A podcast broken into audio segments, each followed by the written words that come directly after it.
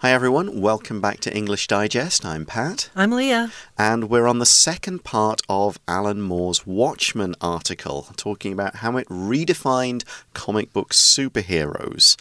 So, yesterday we read a little bit of the, not the plot, we didn't go through all the details, but we gave you the idea of what Watchmen is about and why, and you can probably guess from that why it's had such an effect. Today, though, we're going to take a look at Alan Moore himself.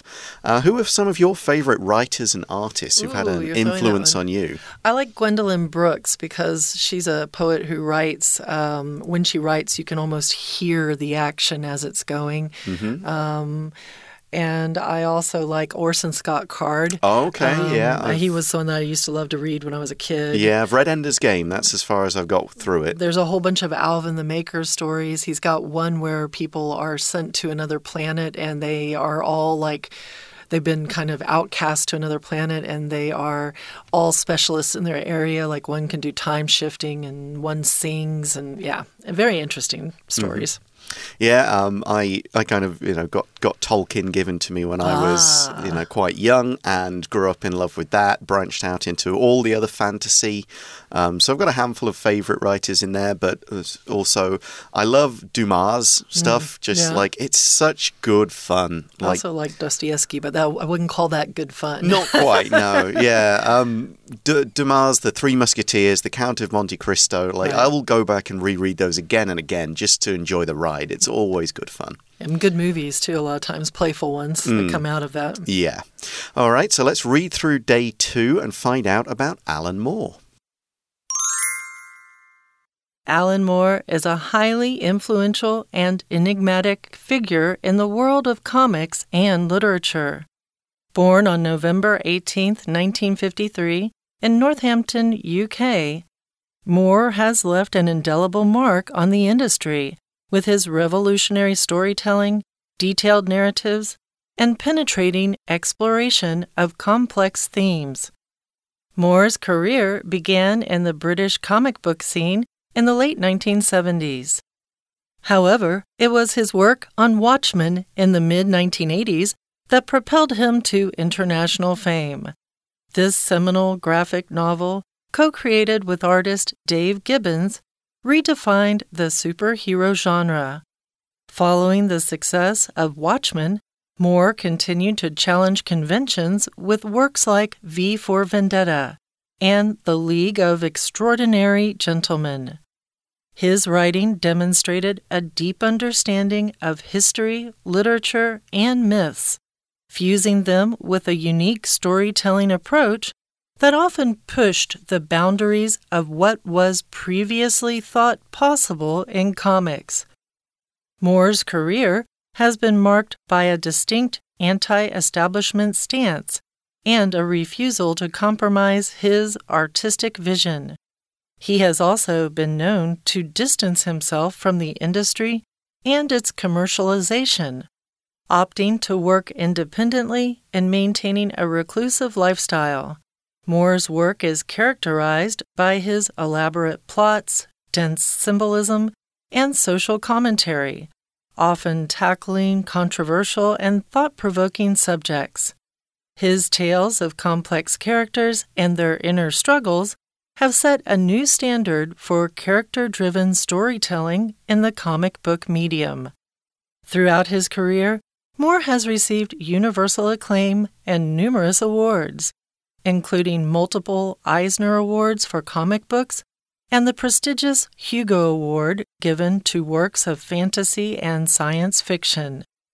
These justify his reputation as one of the most celebrated and influential individuals in his chosen field. All right, everybody, so we're going to dive into day two. The first sentence says Alan Moore is a highly influential and enigmatic figure in the world of comics and literature. Love that word, enigmatic. Uh, enigmatic means, uh, well, when I think of enigmatic, I think of a question mark because it's a mystery. It's something you don't know the answer to, right? So Alan Moore is this kind of a figure, a person. He's also highly influ- influential.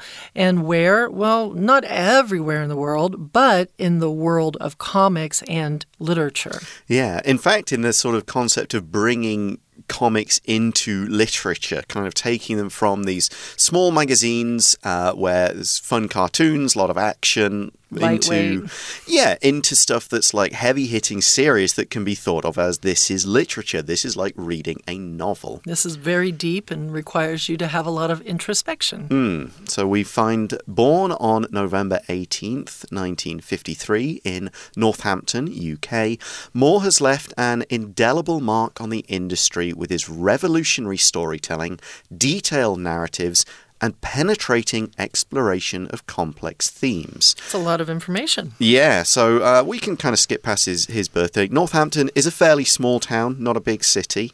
Um, he, but he's from there and he left an indelible mark. Something that is indelible cannot be wiped out. Pencil is not indelible. You can get rid of a pencil mark, but most ink, it's indelible. You have to use whiteout or something else to get rid of that. In fact, if you've used an indelible marker on a wall, you've oh. probably been yelled at by your parents or yeah. on furniture, then yeah, you know if you've used something indelible because your parents will be very upset. Yeah, so we're saying what what he's done, it's not going to be forgotten. Uh, nobody is going to sort of move past him. It's like, no, his work is going to stand there and it will always be referred back to because of his revolutionary storytelling. So that's new ideas that change the way people think detailed narratives, so stories with all kinds of detail told in interesting ways, and penetrating exploration. So it goes deep, it right. goes past the surface level and gets really deep into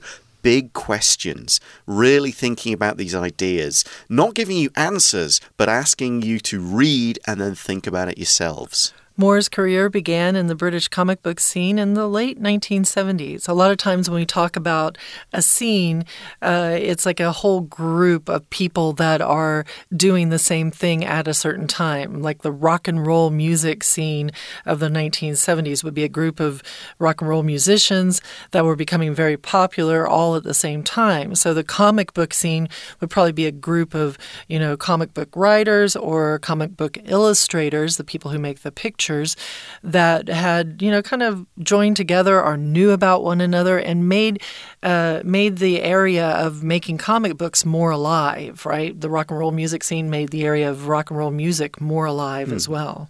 So, like a, a, lot of writers, he'd start out, he'd be doing small stories, contributing to other things, kind of building his name and reputation.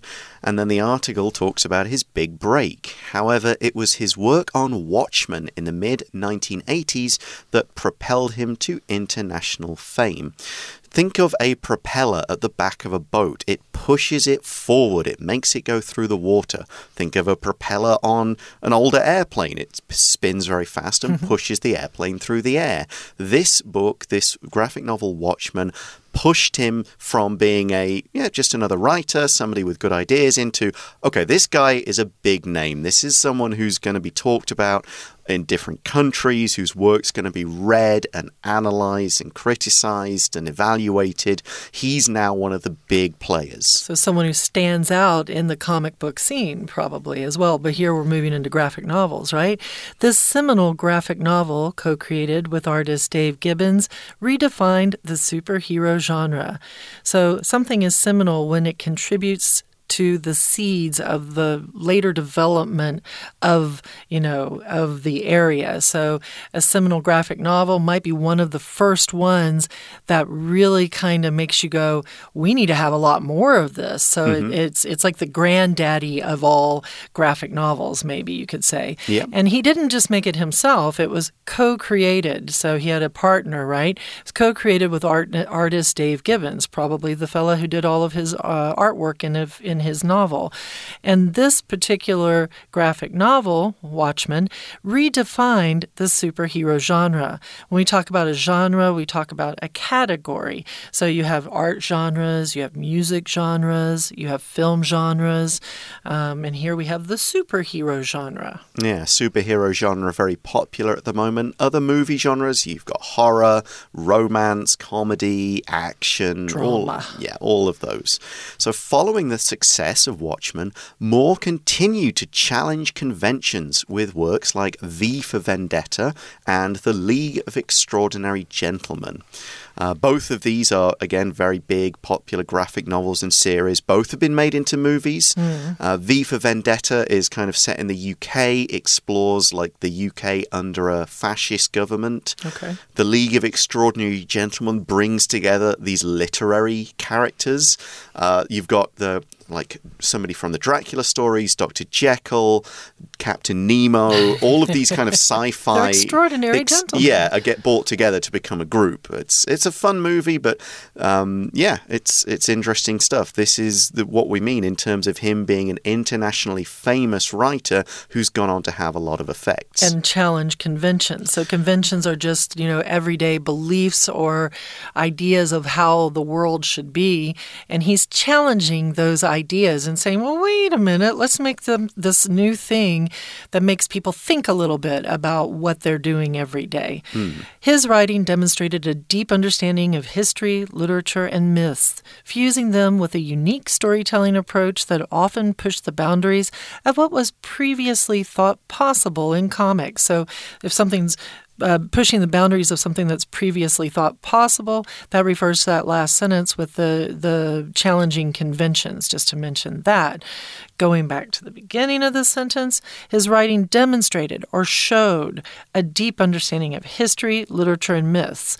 So when you put all of that into a comic series, well, it starts to get really, really fun and interesting. You can go a lot of different directions. You can take something from 5,000 years ago.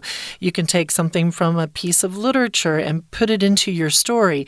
You can include a myth from Greek or Roman time and connect it in. It means that you have a lot more life that you can put into your graphic novel. Mm, and people can go back and kind of recognize it. Oh, that's an influence from here, but it's being being used in a cool way. And it, it really makes the stories feel alive, so full of detail, so full of these connections. And, you know, if you happen to know that story, you go, oh, I think I know what this is and where it's going to go. Oh, no, he's changed it. He's, he's done something different with it. And so he took all those influences and then fused them, combined them, blended them together with a unique storytelling approach. So, yeah, more stories, they're not, they're not linear. They don't start at the beginning and mm. go through. There are these, like we said yesterday, there are flashbacks. Right. You suddenly go off with a bunch of different characters. Subplot. Yeah, the next episode might start in a new place with a new character going through this and you're how does this all fit together? How can you put this in a comic? This yeah. doesn't make sense. Exactly and, and then other writers and artists will look and go oh my god, we can do that. Wow, that's how you do it. Yeah, just like we were writing a, a, a novel with all this stuff, but now, hey, look, we can do it with pictures, and we can do it in this way. He pushed the boundaries of, of doing by doing this, uh, and I just have to say quickly, when you think of pushing boundaries, you think of your two-year-old, three-year-old child who's growing and learning and has so many new ideas, and they're described as pushing their boundaries when they go through the period called the terrible twos. A lot mm. of times. Yeah, terrible threes in, in my oldest it does case happen for some too. reason. It, it's pretty normal, actually. Yeah. All right, we're going to take a break now and listen to our Chinese teacher. Hello everyone. 我是派老师。今天讲解的是十二月二十七号 Unit Fifteen 第二天的课程。这个单元介绍的是守护者 Watchmen，而第二天内容侧重在作者介绍。Alan Moore 是英国人，不过，他的作品影响力是遍及全球的。他对历史、文学还有神话都有相当深的造诣，博学多闻所造就的底蕴都反映在作品里面。此外，他也是非常奇特的人物。虽然原著改成影视产品翻拍之后，在娱乐产业大受欢迎，可是啊，这个 Alan Moore 非常喜欢深居简出的隐居生活。之后，大家在看他的作品的时候，可以观察看看他的作品里面有没有反映了作者的价值观还有想法。好，我们一起来看学习重点吧。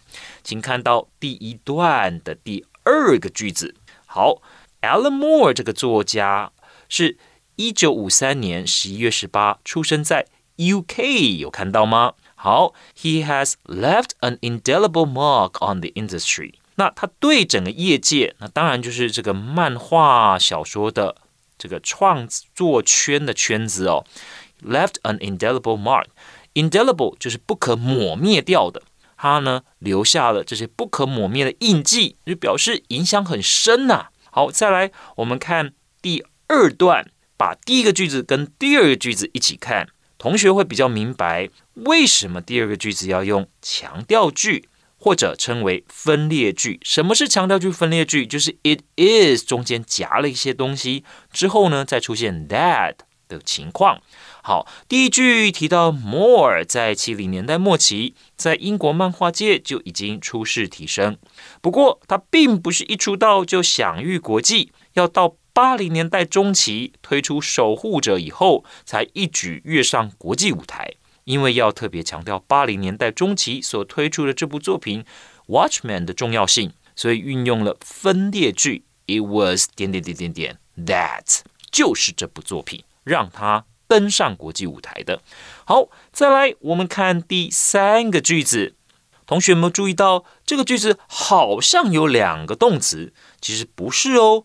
其实主要动词呢是后面的 redefine。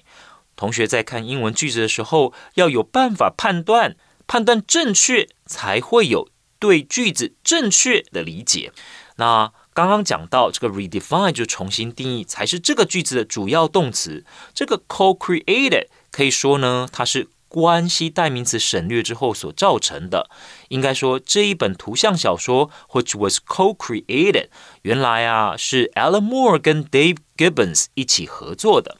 好，再来我们看到第五个句子啦。第五个句子，老师要特别请大家注意的是，在这个 myths 后面的逗点之后有个 fusing，对吧？Fusing them with a unique storytelling approach。好，这里 fuse 就是融合，把什么跟什么东西融合在一起。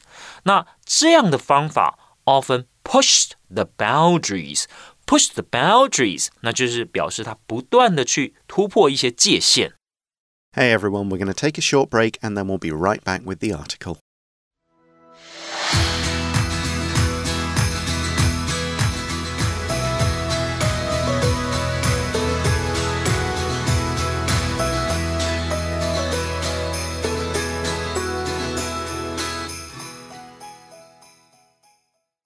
Hi everyone, welcome back. We've just taken a look at some of Alan Moore, the creator of Watchmen's other successes, and a little bit about his writing technique. Let's now take a look at the way, a little bit of what we know about the way he thinks. We did say he's enigmatic, he doesn't mm. give a lot away about himself. The question mark. Yeah, but there are some things we do know we see Moore's career has been marked by a distinct anti establishment or anti establishment stance and a refusal to compromise his artistic vision.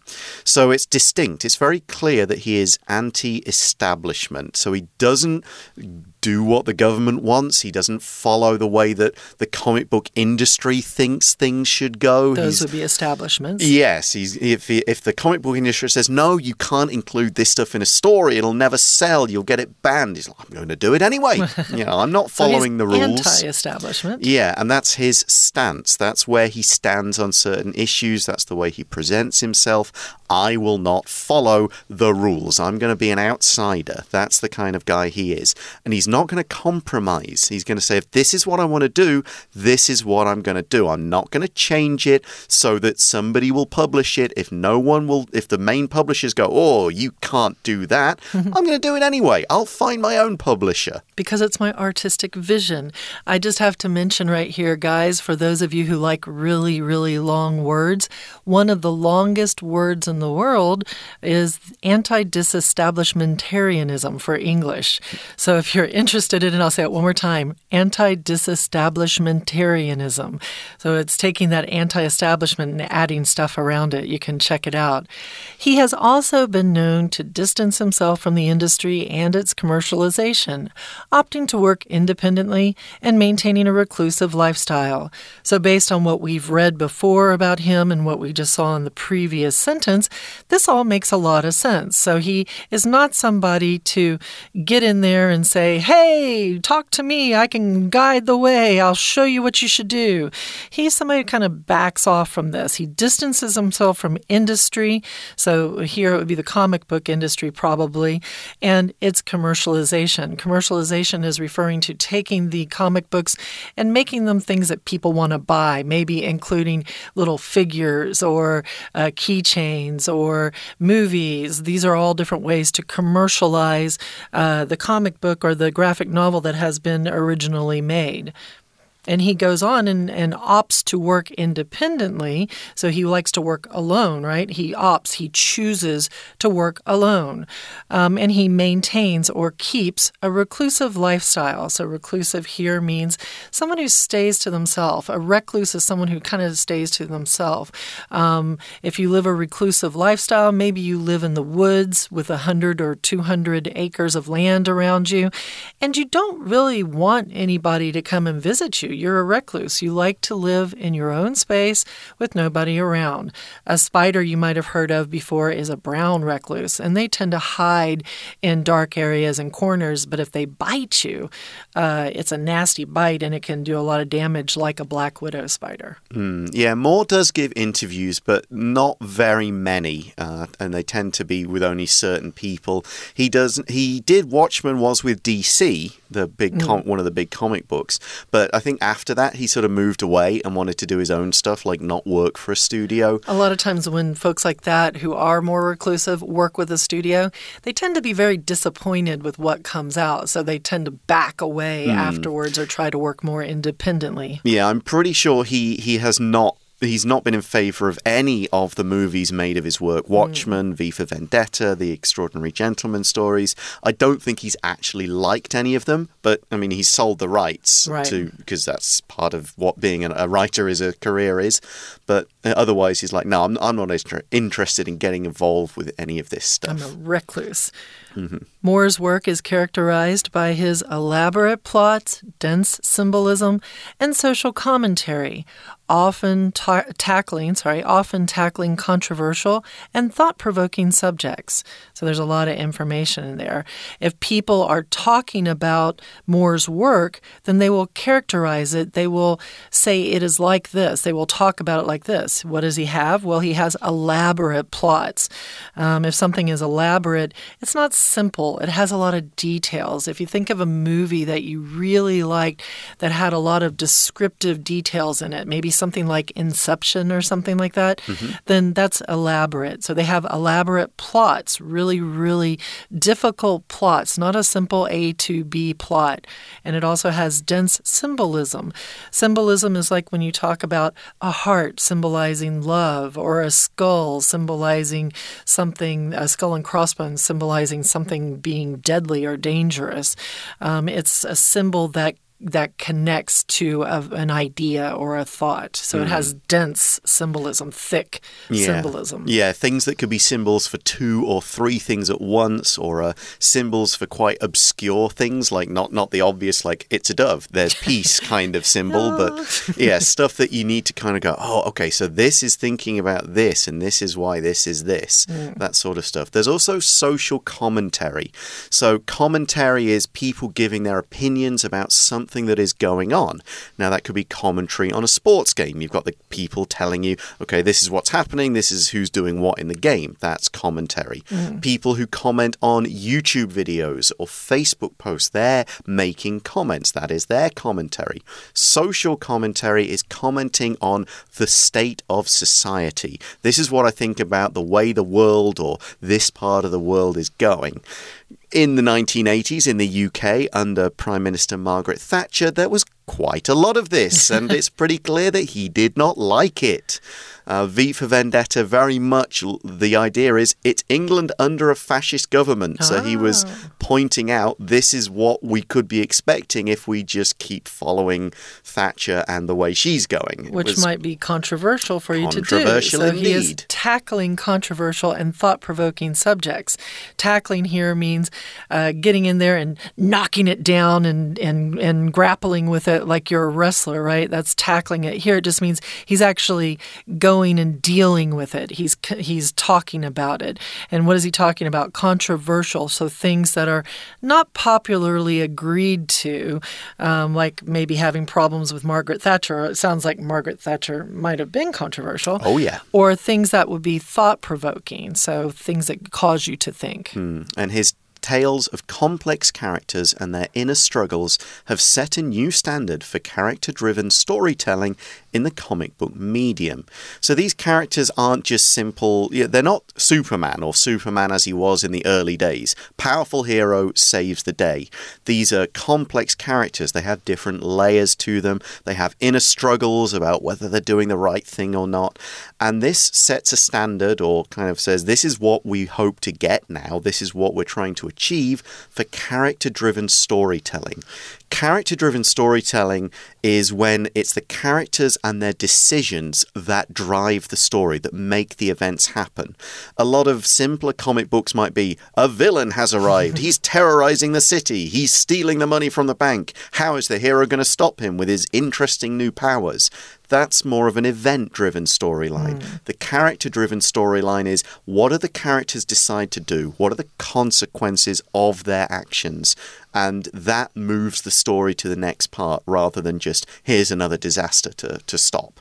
And throughout his career, Moore has received universal acclaim and numerous awards, including multiple Eisner Awards for comic books and the prestigious Hugo Award given to works of fantasy and science fiction.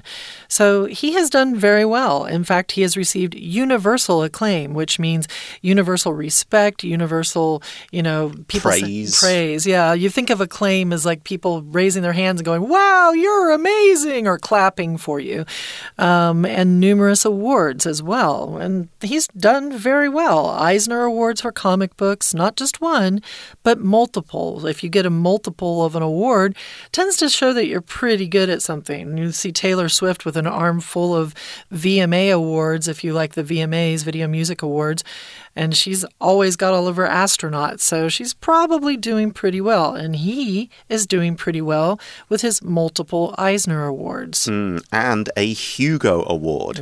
Uh, the Hugo Award is given to works of fantasy and science fiction, and it, it's, like Leah said, it's the big one. the, if you've won a Hugo, that means that you have a massive amount of respect from your fellow writers and, and artists about what you have achieved, about the quality of your work.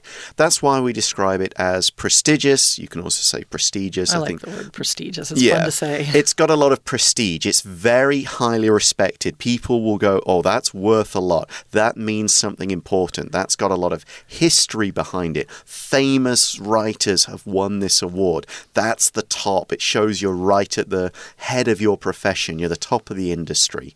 You know, the, those are the awards that they're the Oscars of the science fiction world, really. They justify things. They justify your reputation, right? These awards. These justify his reputation as one of the most celebrated and influential individuals in his chosen field. So by getting these awards, they prove, they justify, they prove that he has a worth to the reputation that he has been given. And he is one of the most celebrated and influential individuals in his chosen field. If you're celebrated, it means that you are given these awards and people are saying wonderful things about you. And that is the case for him in his chosen field, which is the comic book industry and the graphic novel arena. Hmm. Now, we mentioned is influential, and the influence of Alan Moore's Watchmen in particular, we're going to look at in tomorrow's part of the article. Fun. Right now, we're going to hand over to our Chinese teacher, and then we'll be right back to wrap things up. 好，请同学看到第三段啦。第三段在讲这个 Alan Moore 他的职业生涯，那有一个特点哦，His career has been marked by 那有这样子的特点，什么样的特点呢？Distinct anti-establishment stance。Anti-establishment 就是反建制，establishment 我们常常会说建制派、建制。好，再来，请同学看到第二个句子。这位作家还有一个特性，他呢会跟业界保持距离。He distances himself from the industry。然后呢，再来，请同学看到逗点后面 opting to work independently，这是分词构句啊，因为没有连接词嘛，他选择这么做。再来，请同学看到他的作品通常会处理哪些议题？Often tackling controversial and thought-provoking subjects，一样还是分词构句。那他的作品有一个特质，就是处理呢有争议的议题或者发人深省的主题，thought-provoking，这也是一个复合形容词。好，那因为要修饰这个主题，它是引发别人去思考，所以我们加 ing。再来，请同学呢看到第四段啦。第四段在介绍作家本身享誉国际嘛，所以 Moore has received universal acclaim。那 universal 当然就是指全世界的啦，不仅限于英国。He has received universal acclaim，而且得过很多奖。numerous awards。好，再来，请看第二个句子。那因为得了很多奖项，那当然我们就说这个人呢、他在业界里面很有影响力，应该是实至名归。These justify his reputation。所以我们可以说，以上这些奖项让他实至名归啊。As one of the most celebrated，这里 celebrated，请同学注意哦，这里所指的就是有名的。好，以上就是我们针对这个单元第二天内容所做的中文讲解。See you next time.